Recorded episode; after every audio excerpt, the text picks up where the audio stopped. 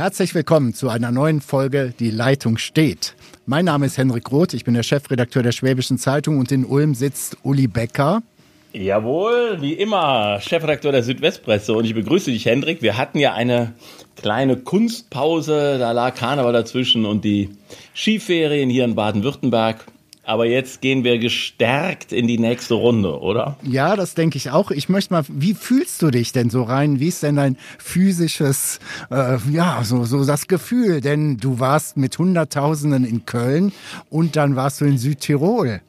Ja, also ich, ähm, ich habe mich in die Corona-gefährdeten äh, Gebiete begeben. Allerdings, ähm, das zeigt, wie schnelllebig die Zeit ist. Also Samstag, als ich äh, im, äh, mit der Nippeser Bürgerwehr, das wird den äh, hier Anwesenden oder Zuhörern kaum etwas sagen. Die Nippeser Bürgerwehr ist ein großer Karnevalsverein in Köln.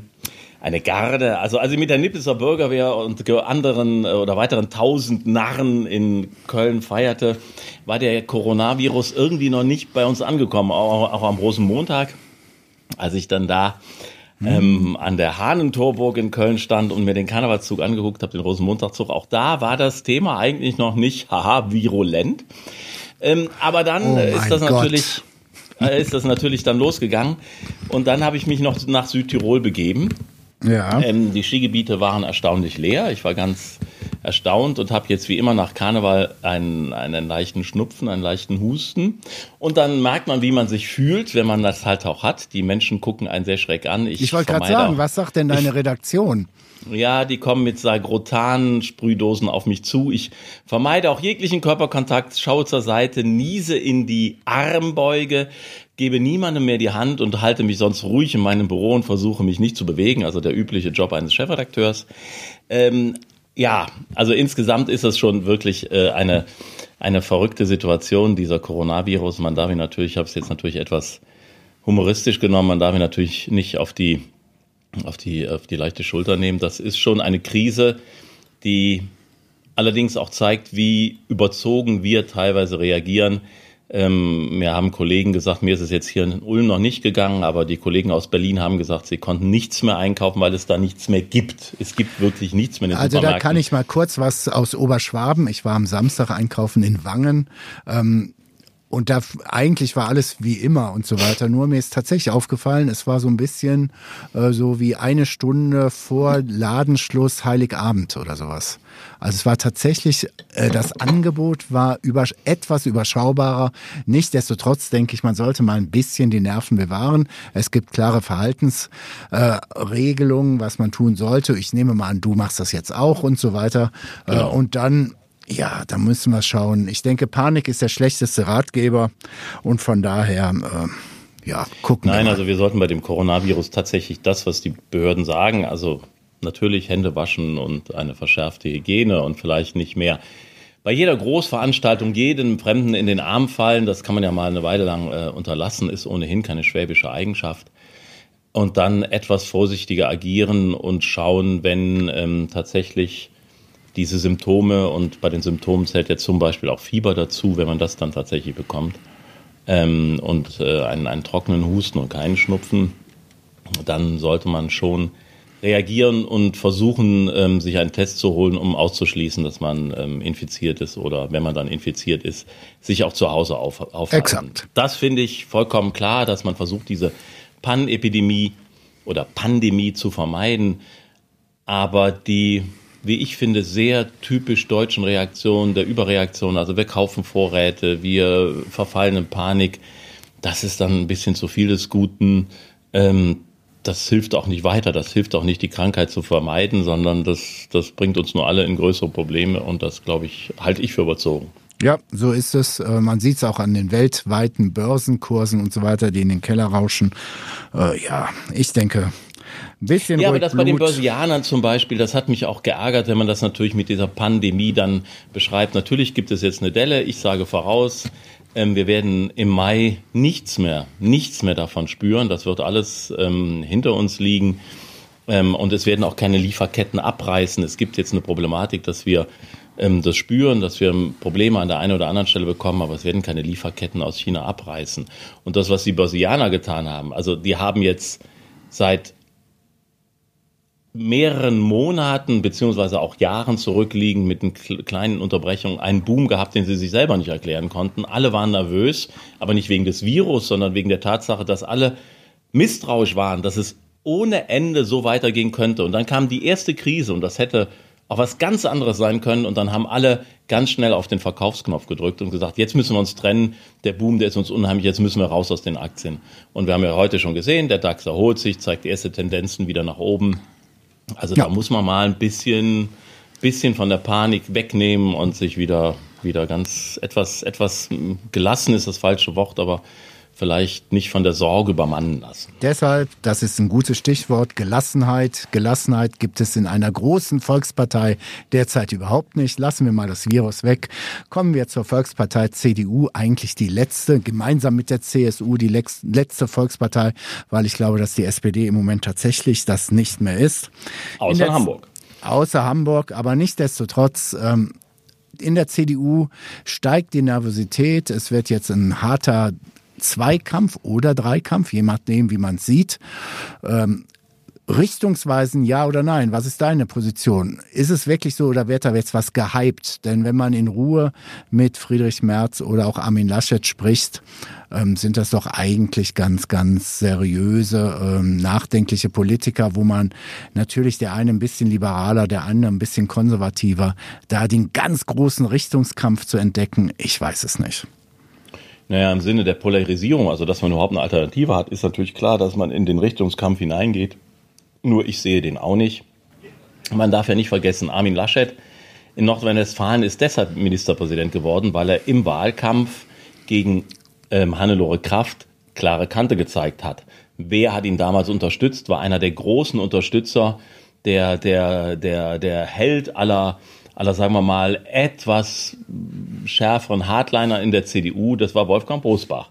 Wolfgang Bosbach hat sehr klare Kante ähm, gezeigt im Wahlkampf, hat ihn unterstützt. Er war ja, stand ja nicht selber zur ja. Wahl, aber er hat ihn, er hat ihn inhaltlich unterstützt und hat ähm, aus dem, sagen wir mal, sehr weich gespülten Armin Laschet auch äh, eine Alternative zu Hannelore Kraft gemacht im Hinblick auf Flüchtlingspolitik, aber im Hinblick auch, was in NRW ein großes Problem war und wo auch jetzt ja einiges passiert ist ähm, im Hinblick auf Clankriminalität. Das heißt, äh, in der, in der Innenpolitik würde ich sagen, zwischen Laschet und Merz viel Unterschied? Nein.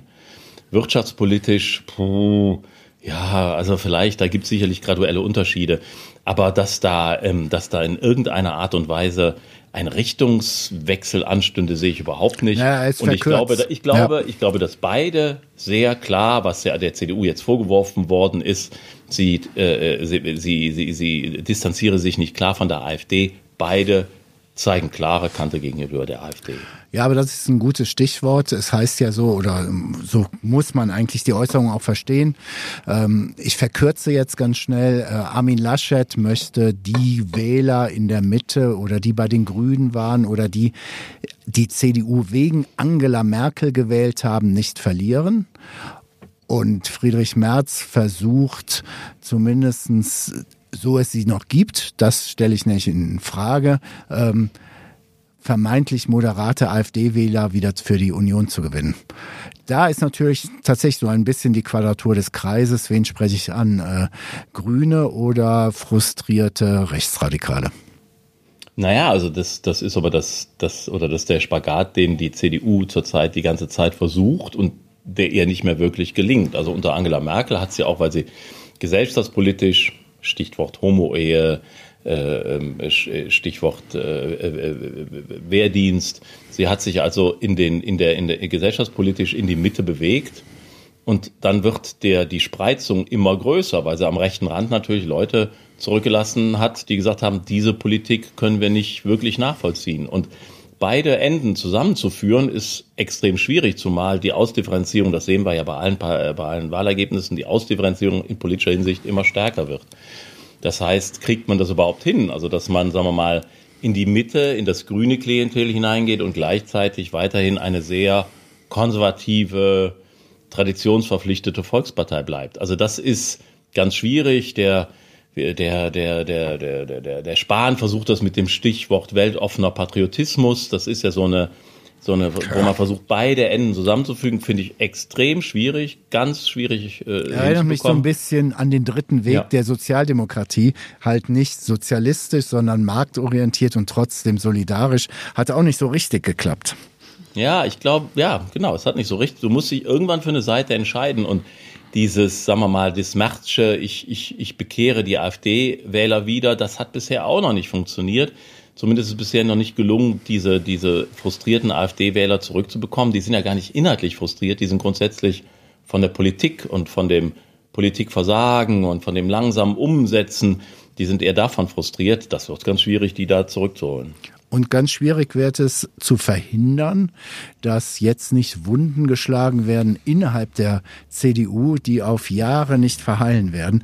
Kleines Indiz. Ähm, die Baden-Württemberg-CDU stellt sich relativ zügig hinter Merz, ohne wirklich äh, sich abgestimmt zu haben. Schon rastet die Frauenunion in Baden-Württemberg aus und sagt, wie kommt ihr dazu, dass ihr glaubt, dass wir alle hinter Merz stehen? Anders kritisiert dann die CDU Baden-Württemberg die CDU in NRW oder Niedersachsen, die sich ziemlich klar hinter Laschet gestellt haben. Also man bastelt sich jetzt gerade so, so ein Gremium zurecht, wer darf was sagen, wann überhaupt und so weiter und so fort fort. Und dann wird völlig übersehen, dass am 25. April, denn da ist der Bundes, also der außerordentliche Bundesparteitag in Berlin, dann ist es immer noch eine geheime Abstimmung. Und deshalb, wir die immer gerne mal ein wenig herumwetten mit Flaschen Rotwein und so weiter. Ja, du kriegst noch eine, du ja, kriegst noch ja, eine. Ja. Da, da, kurzes Einhaken, also ich hatte ja auf AKK als Kanzlerkandidatin gewettet, das hat sich alles erledigt, die Welt dreht sich so schnell, also ähm, Deine Flasche Rotwein habe ich natürlich längst äh, genießend an, an, einem Abend mit meiner Frau getrunken. Jetzt äh, äh, oh, das war halt, was für ein Satzkonstrukt. Aber egal. Ähm, Sag oh, mir, also, wer wird es denn? Wer wird es denn am 25. April? Und ja, ich, sagst du mir. Du komm, du hast die ich, erste Wahl. Ich sage, es ist Laschet, ähm, eindeutig, weil dieser Coup mit Spahn auch Konservative sich darüber zu holen, äh, glaube ich, ganz schlau ist. Ähm, und es ist trotz allem schon das Partei-Establishment, was hinter Laschet mehrheitlich steht. Und Merz fährt ja jetzt so ein bisschen die Lonesome Rider-Nummer irgendwie, ohne es jetzt inhaltlich vergleichen zu wollen, ähnlich wie Trump. Ich stehe außerhalb der Partei. Ich habe Ahnung, ich komme jetzt rein und versuche als einer, der nicht für diese Ver äh, Entscheidung der letzten Jahre verantwortlich war, äh, einfach von draußen reinzurutschen. Und ich glaube, das wird nicht klappen. Ja, leider kriegen wir keine Wette hin, weil ich nicht äh, widersprechen kann. Ich glaube auch, dass ähm, Laschet sozusagen mit, also mit dem Spahn-Deal, wenn man das so bezeichnen will, ähm, beide Pole ganz gut miteinander verbindet. Er ist ja auch, das sagen ja alle, er ist so ein, ein Versöhner, ein verbindlicher Typ. Er kann auch die, die alte Merkel-CDU, wenn man das mal so sagen will, also die eher äh, progressiv in der CDU, kann er ansprechen. Das fällt Merz schwer. Und wenn man dann überlegt, wo ist die größte Schnittmenge, glaube ich, liegt die bei Laschet und bei Spahn, zumal die beiden auch aus NRW, die werden den größten Landesverband, eben die NRW-CDU, vermutlich in großen Teilen hinter sich bekommen. Das wird für Merz schwierig. Ja. Der März ist im Osten stark, es sind aber sehr viel weniger Delegierte in den, in den äh, Ostländern als halt in den, in den westlichen Ländern. Und er hat auch eine Mehrheit aus Baden-Württemberg, das, das kann man, glaube ich, schon festhalten. Ja, eine das Mehrheit ich auch. ist da. Also, eine Mehrheit ist eine da. Eine Mehrheit aus Baden-Württemberg ist dazu, aber, aber ich halte natürlich also manchmal sollte man ja, bevor man nach vorne prescht, vielleicht mal vom Ende her denken. Es wäre sicherlich schlauer politisch gewesen, wenn man sich auf eine neutrale, Situ äh, neutrale Aussage hin äh, geeinigt hätte, weil äh, Eisenmann und Strobel, die sich jetzt, du hast das ja schon gesagt, beide ja. für März ausgesprochen haben, ähm, der Einfluss der Baden-Württemberger am Bund ist ohnehin nicht mehr besonders groß. Äh, Laschet und Spahn werden sich schon merken, wer sie unterstützt hat. Und falls die beiden das werden sollten, sieht es auch für die Zukunft äh, mit dem Einfluss der CDU im Bund, der baden-württembergischen CDU im Bund, nicht gut aus. Äh, wirklich überraschend. Ähm, Franz Müntefering war in Ravensburg. Ähm, mhm. Das habe ich nur per Zufall mitgekriegt und äh, habe ihn dann anschließend doch am oder am nächsten Morgen zum Frühstück getroffen. Und Franz Müntefering ist jetzt über 80, ähm, hat schon sehr, sehr den Blick, äh, fast einen staatsmännischen Blick auf die Gesellschaft und alles. Und der macht sich auch Sorgen um die CDU definitiv. Und sagt, ähm, er fände es einfach klamaukmäßig, wie zum Beispiel jetzt äh, die Pressekonferenzen gelaufen sind, dass äh, Friedrich Merz um 11 Uhr vor die Bundespressekonferenz geht, man weiß es. Und dann so quasi wie ein kleiner Kai aus der Kiste kommt dann die Pressekonferenz von Laschet und Spahn um 9.30 Uhr. Also man kämpft darum, wer hat als erster die Meinungshoheit über die Bundesrepublik äh, vor der Bundespressekonferenz. Und das fand Franz Müntefering, der alte SPD-Vorsitzende, schon als ein bestimmtes Indiz wie jetzt die Auseinandersetzung läuft. Und er macht sich da schon Sorgen. Er, er, er kennt alle handelnden Personen und ähm, ähnlich, was wir eben gesagt haben, sieht da zwar vielleicht da und dort eine gewisse Richtungsentscheidung, aber grundsätzlich keine Dramatik, was sie inhaltlich darstellen, sondern er glaubt, es wird jetzt die nächsten Wochen sehr, sehr schwierig für die CDU, eine Einheit weiterzubilden. Ja, da gebe ich dir recht. Also die, die Pressekonferenzen und die Art und Weise, wie dann Laschet und Spahn versuchten, März zuvorzukommen, hat schon was mit Klamauk zu tun und ist natürlich auch unserer Medienindustrie geschuldet, die dann diese Nachricht zuerst befördert und man versucht dann zuerst äh, auf, den, auf den jeweiligen Kanälen unterwegs zu sein. Das ist schon lustig. Wobei der Klamauk, also ich erinnere mich, äh, das war, ich glaube, vor einem, vor einem Jahr ungefähr, da hatte dann Andrea Nahles im Willy Brandt-Haus zur Pressekonferenz eingeladen und parallel gab Sigmar Gabriel eine ah, Pressekonferenz, ja. ich glaube, zu außenpolitischen, zu europapolitischen Themen, um zu zeigen, hier, also hier, hier sitzt eigentlich der eigentliche Fachmann. Also das ist heute äh, irgendwie schlechter Stil geworden in beiden großen Parteien, dass die jeweiligen Flügel sich versuchen, per Pressekonferenz oder per Akklamation äh, gegenseitig das Leben schwer zu machen. Ähm, da müssen die beide mal ihre Hausaufgaben machen und versuchen, wieder als Einheit aufzutreten deshalb, wir haben noch einen dritten Kandidaten, Norbert Röttgen, der hat getwittert, hey, als Muttis, die zwei äh, anderen. Ja, genau, als die zwei anderen äh, ihre. Also nicht Muttis, nicht CDU, also ja. also nicht Merkels Liebling, sondern das ist der Schwiegersohn. Der Schwiegersohn-Traum ist das. Ja, gut aussehend und äh, intelligent, sehr kompetent in meinen Augen, was Außenpolitik anbelangt, aber auch ein paar klassische Fehler gemacht in den letzten Jahren. Äh, nichtsdestotrotz, der hat dann immer fleißig herumgetwittert, als die zwei anderen vor den Mikrofonen der Bundespressekonferenz waren und hat, dann kam dann um die Ecke, ja, ja, äh, meine, er werde auch ein Team bilden und äh, das wäre dann eine Frau, ohne zu nennen oder sagen zu können, wer es sein soll. Auch äh, Merz hat ja gesagt, er kommt mit einer Generalsekretärin um die Ecke. Bisher haben wir gar nichts gehört. Was ist denn mit Norbert Röttgen? Völlig chancenfrei oder ist das der Mann, der vielleicht sogar entscheidend ist, weil er ein paar Stimmen aus irgend, aus dem einen oder anderen Lager abzieht?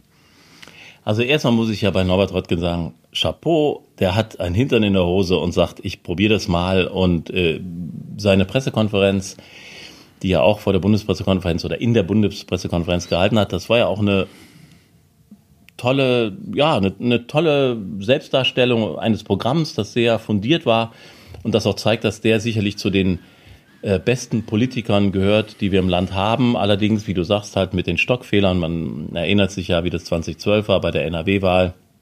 Der hat einfach in seiner Karriere ein paar Fehler gemacht, die ihn nie so nach oben äh, äh, gebracht haben. Dann wird ihm unterstellt, er sei so ein bisschen autistisch, also er wird nicht auf andere hören. Das weiß ich nicht, so gut gucke ich da nicht rein ähm, weil ich ihn persönlich nicht kenne.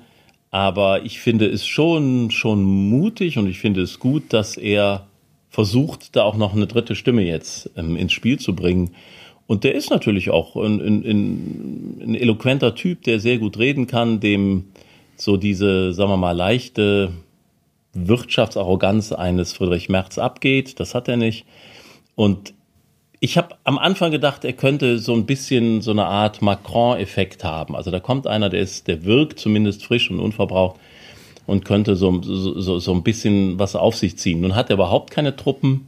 Also er hat keine Landesverbände, die hinter ihm stehen. Er ist sozusagen isoliert. Er, er kann bei so einem außerordentlichen Bundesparteitag keine Delegierten für sich gewinnen, weil er einfach keine, keine Machtbasis hat. Und deshalb wird es für ihn extrem schwierig. Ich finde es aber auch extrem erfrischend, wie er da antritt.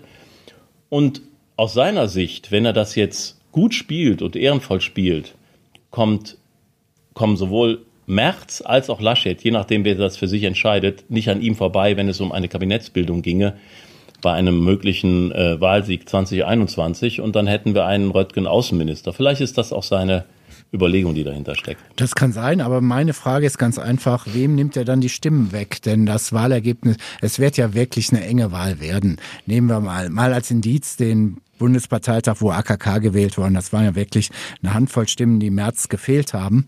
Ähm, dementsprechend ist jetzt die Frage, ähm, wer sich jetzt für Röttgen entscheidet, wen hätte er sonst eher gewählt, Laschet oder Merz? Und dann wird es Also ich glaube, schwierig. er ist im Laschet-Lager. Er ist also, er, Ja. er, er, er nimmt nicht Merz die Stimmen weg. Ja, das da, ja, ich neige da auch hin. Nichtsdestotrotz zum Beispiel, ja, wenn wir auf Innenpolitik äh, kommen, dann glaube ich das auch. Außenpolitisch sind sie eigentlich alle drei ziemlich nah dran. Ja. Ähm, ich finde auch, was Friedrich Merz zur Außenpolitik sagt, hat tatsächlich in meinen Augen wirklich Hand und Fuß. Es, äh, er sagt, Deutschland hätte sich viel mehr in den letzten Jahren auf äh, Macron einlassen müssen. Ähm, da spricht ein erfahrener Europapolitiker, der auch im, im transatlantischen Verhältnis äh, gut fundiert sprechen kann. Äh, aber auch in Röttgen sieht das so und auch in Laschet sieht das so, dass die Bundesrepublik da in den letzten Jahren viel verloren hat. Jetzt ist der Außenminister Heiko Maas, der ja, darüber brauchen wir jetzt auch nicht zwingend lange uns zu unterhalten. Also es gibt viele Voraussetzungen für eine neue Politik, wenn der neue Bundesvorsitzende gewählt worden ist. Aber jetzt kommt's. Äh, ist es denn, nehmen wir mal an, Friedrich Merz gewinnt, dann möchte ich, bin ich mir nicht sicher, dass er Kanzlerkandidat wird, denn dann redet ein gewisser Söder aus München mit. Ja, ja, der ist ja nun die große Unbekannte in dem Spiel. Er hat ja am Aschermittwoch in allen Reden betont, na, ich fühle mich hier wohl in Bayern, alles super, ähm, ich will hier gar nicht weg, aber das glaube ich nicht so ganz. Und ich frage mich äh, ohnehin, ob er nicht tatsächlich in dem ganzen Spiel, egal wer jetzt diesen Bundesvorsitzenden oder die, den, den, den, das gewinnt am 25. April, ob er nicht ohnehin äh, darauf wartet, dass er gerufen wird. Er wird nicht von sich aus den Hut in den Ring werfen, er wird es wie Stoiber machen, der damals auch laut gerufen worden ist und der ja denkbar knapp dann tatsächlich gescheitert ist, ähm, dass er, dass er zum, zum Kanzler gewählt worden wäre. Also ähm, ich glaube, er wartet äh, sehr still ab, was da passiert. Und wenn man dann überlegt, Laschet als Kanzlerkandidat, da spricht so das eine oder andere dagegen. Merz, gut, wenn Merz das wird, dann, dann hat Söder, glaube ich, keine Chance. Äh, obwohl du das gesagt hast. Ah, Ähm, da bin ich völlig Merz, anderer Merz Meinung. hat ja gesagt, er, er, er setzt, also mehrere, also er setzt auf Sieg, er, er will nicht, er will keinen Kabinettsposten, das hat er gesagt, und er hat gesagt, das Amt des Vorsitzenden und des Kanzlers gehört zusammen oder des Kanzlerkandidaten gehört absolut zusammen. Ja, und da hat ja Söder schon mal klar gemacht, so nicht, mein lieber Friedrich. Und ich glaube, ähm, wenn Laschet CDU-Vorsitzender wird, dann winkt Söder Laschet als Kanzlerkandidat durch. Söder hat persönlich ein Problem mit Friedrich Merz. Söder hat die letzten zwei Jahre einen enormen, enormen Erkenntnisgewinn äh, erreicht. Äh, und das sagen mir alle, die Söder besser kennen, als wir ihn kennen. Sie sagen, für ihn ist Friedrich Merz sowas wie eine Loose Cannon, zu unberechenbar und auch zu risikobehaftet mit all den Sachen, die er da bei BlackRock gemacht hat, die er als Berater gemacht hat und so weiter. Da ist der neue Machtpolitiker äh, Markus Söder, glaube ich, kühl genug, die Lage zu analysieren und zu sagen, mit Friedrich Merz werden wir keine Wahl gewinnen. Naja, aber das spricht ja dafür, dass im, im Falle eines März-Sieges zum Bundesvorsitzenden der CDU, dass es dann keinen Kanzlerkandidaten Markus Söder geben wird, weil die beiden wirklich nicht kompatibel sind. Und daraus, wir haben ihn Ja. hier ja, äh, ich habe ihn hier im, im Forum gehabt in, in Ulm vor einem halben Jahr und da macht er wenig Hehl daraus, ähm, dass, dass er von, von Merz als Kanzlerkandidat deshalb nichts hält, weil er glaubt, dass er zu angreifbar ist. Also, Exakt. Dass, dass, dass er, dass, dass seine Position, du hast es gerade ja gesagt, er hat ein gewisses Erbe im Gepäck, dass das schwierig wäre zu vermitteln. Er ist auch schlau genug, das sagt er auch offen, auch äh, durchaus nicht vor Publikum, dass er sagt, äh, Husum ist vielleicht noch nicht bereit, vom Hofbräuhaus aus regiert zu werden. Also er will damit sagen, Ja. also ein, ein, ein Kanzler aus dem Süddeutschen äh, im Norden zu vermitteln, ist extrem schwierig. Auch damit hat er recht. Aber Merz und Söder, also da kommen wir dann auch in die Psychologie, das sind solche Alpha-Männchen, da gibt's nachher einen Kampf, einer wird gewinnen und der andere muss weg, dass die beiden, Das funktioniert nie. Und jetzt komme ich dir noch. Söder könnte ja, ich mir vorstellen. Ja, und ich komme dir jetzt mit was, ähm, was äh, die Partei Strategen natürlich in der Öffentlichkeit nie so formulieren können, wie wir es in einem Podcast. Ich behaupte, März ist bei sehr, sehr vielen Frauen nicht nicht erklärbar. Ich glaube, viele Frauen werden Friedrich Merz nicht wählen. Ob zu Unrecht oder Recht, ist eine völlig andere Sache. Aber ich glaube, da ist ein ganz, ganz schweres Feld. Und Markus Söder ist es tatsächlich gelungen, durch seinen Wandel der vergangenen 24 Monate äh, sich auf einmal einen Empathiebonus hinzulegen. Ähm, ich glaube, dass sehr wohl auch jüngere Frauen sagen, Markus Söder hätte ich nicht für möglich gehalten, aber och, warum eigentlich nicht? Und bei Friedrich Merz haut es einfach nicht hin, weil er, ob unfair oder fair oder wie auch immer, er repräsentiert halt tatsächlich die 90er Jahre. Da kontert er, indem er sagt, Saunders in den USA ist noch älter, Biden ist älter als er. Das stimmt alles, nur wird ihm das dann bei Sonderwahlen nicht besonders helfen. Naja, Merz repräsentiert dieses, äh, dieses, diese, diese, ja, diese, diese Männer aus der Wirtschaft. Das ist, dafür steht er. Und das, das hat per se immer in, in Deutschland ist es schwierig, solche Menschen sympathisch überzubringen, äh, zu vermitteln, dass sie auch Empathie haben. Das ist ganz schwierig, diese Werte bei ihm in die Persönlichkeit hineinzubekommen. Und genau wie du sagst, also ich meine, die, die, die, die Untersuchungsmasse ähm, der, der Menschen, mit denen, denen ich begegne, der Frauen, denen ich begegne, ist, ist sicherlich zu gering. Aber die allermeisten Frauen, die ich treffe, die sagen halt, nein, Friedrich Merz, da hätte ich ein Problem mit, ihn zu wählen. Bei Markus Söder sieht das anders aus, erstaunlich, genau wie du es beschreibst. Da kommt immer wieder, ja, das hätte ich nicht gedacht, aber der hat eine tolle Wandlung vollzogen, ob jetzt aus Erkenntnis oder aus der Erkenntnis, dass das politisch notwendig ist, um weiterhin Mehrheiten zu sammeln, das ist jetzt erstmal egal. Aber die, die, die, der ist, der wirkt sympathischer und Wahlen sind heute immer Persönlichkeitswahlen. Das ist halt so. Das geht nicht nur ähm, um Inhalte, sondern auch und vor allem um Persönlichkeit.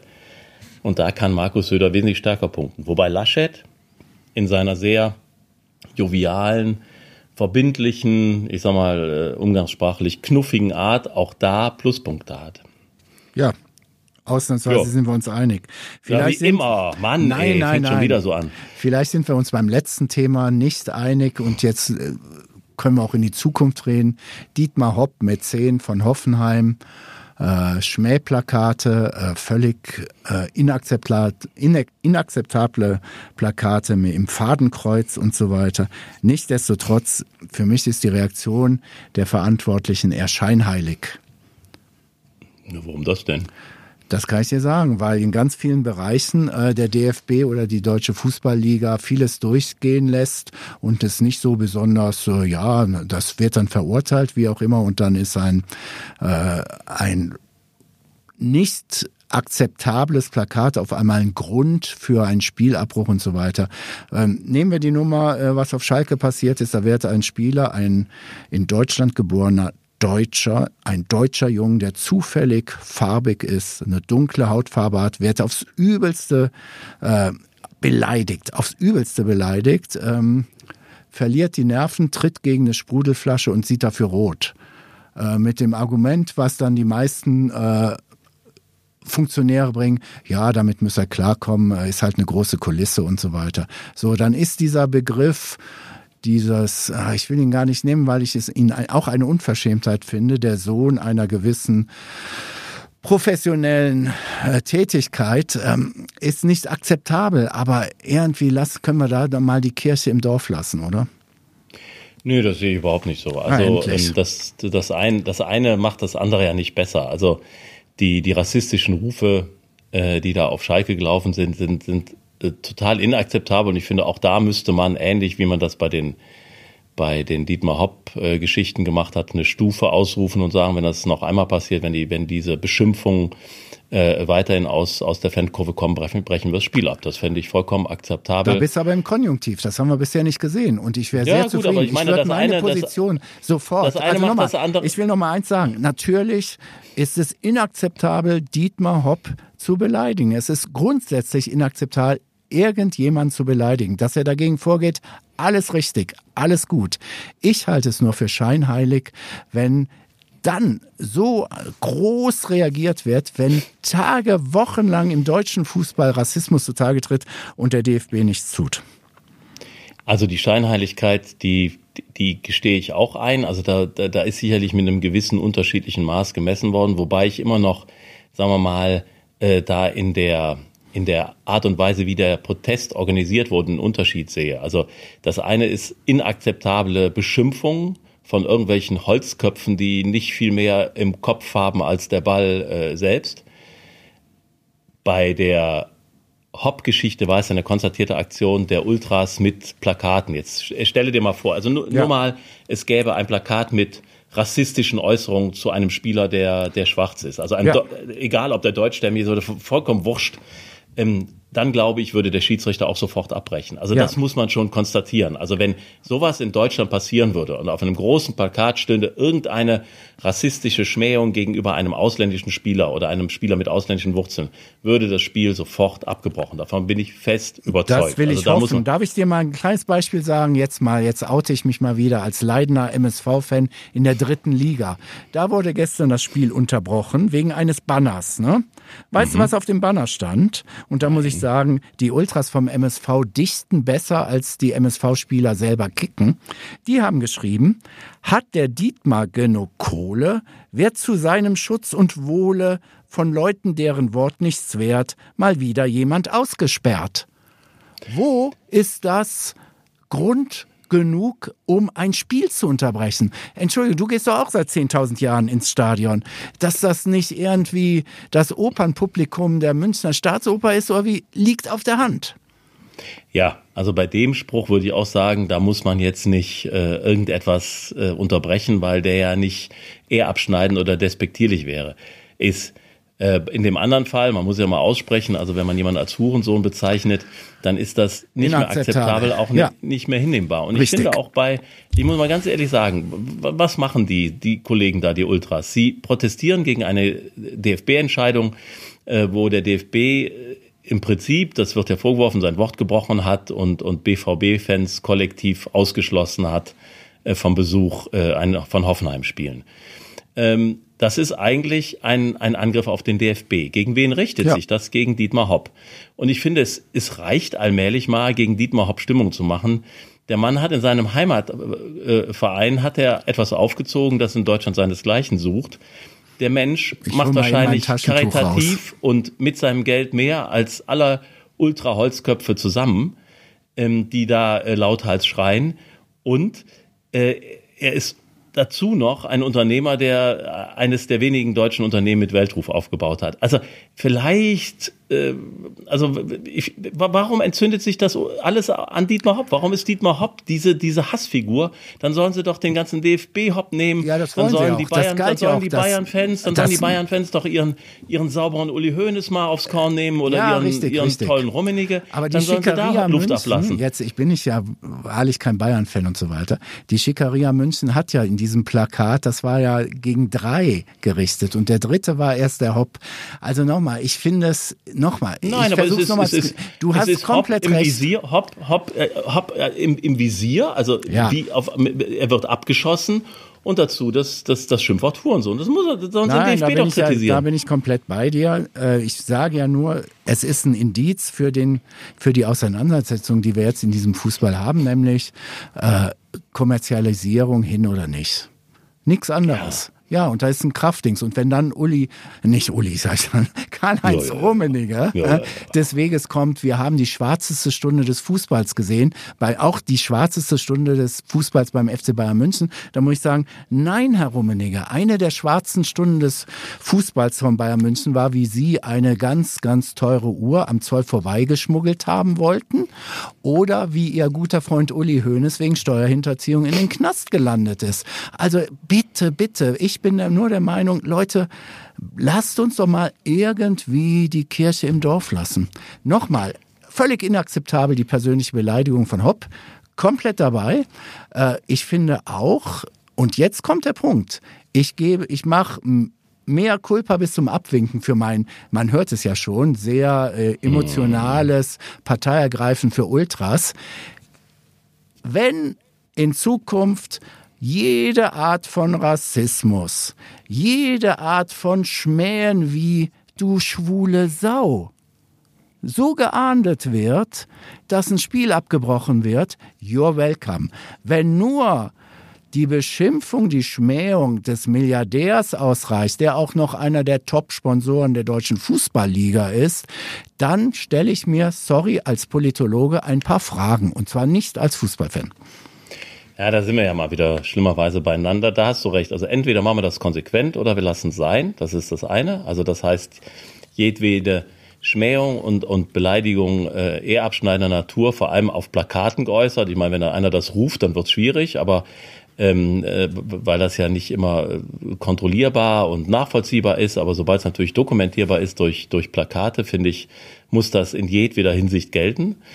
Ähm, aber ich würde dann den Ultras doch ans Herz legen, lasst doch mal jetzt einfach ein paar Monate oder lasst den Hopp einfach mal in Ruhe, der hat genug abbekommen. Nehmt euch doch mal ein paar andere vor. Nehmt euch ein paar andere vor und dazu gehören die Saubermänner äh, aus Bayern München. Ja. Dazu gehört der so der Traditionsverein Schalke 04, der sich von diesem sauberen Unternehmen Gazprom sponsern ja. lässt, das ja überhaupt keinen Dreck am Stecken hat. Ja. Dann geht doch mal dagegen vor. Bin ich komplett und sagt doch mal. Gazprom, Putin und Schröder, dann nehmt die doch mal aufs Korn. Aber bitte nicht immer Dietmar Hopp. Okay, da haben wir leider wieder mal Konsens. Ich bin komplett in diesem Punkt bei dir. Aber ich will es nur noch mal sagen, allein mir fehlt der Glaube, dass da jetzt konsequent gehandelt wird. Warum ist denn seit Jahren, traut sich kein Fußballspieler, außer er hat gerade mal aufgehört, sich zu outen als schwul? Und jeder weiß in jeder halbwegs vernünftigen Statistik, dass Minimum zehn Prozent der Kicker in der ersten, zweiten, dritten Liga schwul sind. Ja, gut, das hat mit Männern, also ich meine, das ja, ist. Ja, weil sie beschimpft werden, weil sie aufs ja, Übelste klar, aber, beschimpft werden und der DFB aber, aber Hendrik, das ist ja, das ist doch nichts bringt. Das ist doch kein Problem des DFB. Das hast du im Motorsport genauso wie im im äh, skialpinen Abfahrtslauf. Zumindest mir da nicht bekannt, dass da irgendeiner sich geoutet hätte, ja, sei homosexuell. Nee, nee, ich rede nur also noch mal, die, du sagst, nein, wir gehen ja gegen Schmähung, inakzeptable Schmähung wie Hurensohn Hopp wird jetzt konsequent vorgegangen. Richtig dann muss jetzt auch konsequent dagegen vorgegangen werden. Und es muss jetzt tatsächlich mal auch Wege den schwulen Fußballern Wege eröffnet werden, dass sie risikolos einfach mal zu sich selber stehen können. Und das passiert derzeit überhaupt nicht finde ein gutes Schlusswort. Endlich mal Gleichbehandlung für alle. Genau. Und nicht nur Schutz für den Milliardär. Da hast du vollkommen recht. Ich hoffe, wir sprechen uns nächste Woche noch, falls du nicht in Quarantäne bist, denn Kölner ja, Karneval und Südtirol, diese Kombi, ich verstehe deine Redaktion. Ich rufe nach Ulm, wenn ihr noch einen anderen Chefredakteur braucht. Ich stehe bereit. Ja, du kannst, du kannst so sagen, Groth, bitte übernehmen Sie. Ja, also äh, kein Problem, aber auch in auch aus der Quarantäne heraus kann ich äh, diesen Podcast, der garantiert für alle Zuhörerinnen und Zuhörer virenfrei ist, auch aus der Quarantäne heraus kann man den bestreiten. Das ist überhaupt kein Problem. Also wir werden uns auf jeden Fall wieder hören. Da habe ich Bis jetzt gerade, ich habe gerade einen ganz bösen Gedanken noch ganz am Ende. Solltest du es kriegen, dann machen wir echt den Podcast und der geht dann durch die Decke. ja, ja, genau. Der, der Corona-Podcast aus der Quarantäne live. Alles okay. klar. Trotzdem schöne Woche und meinetwegen noch einen netten Fußball-Bundesligaspieltag. Und wir achten mal ganz genau drauf, was auf den Rängen passiert und unten auf dem Rasen. Alles klar, Hendrik. Bis, Bis dahin. Ciao, ciao. Tschüss.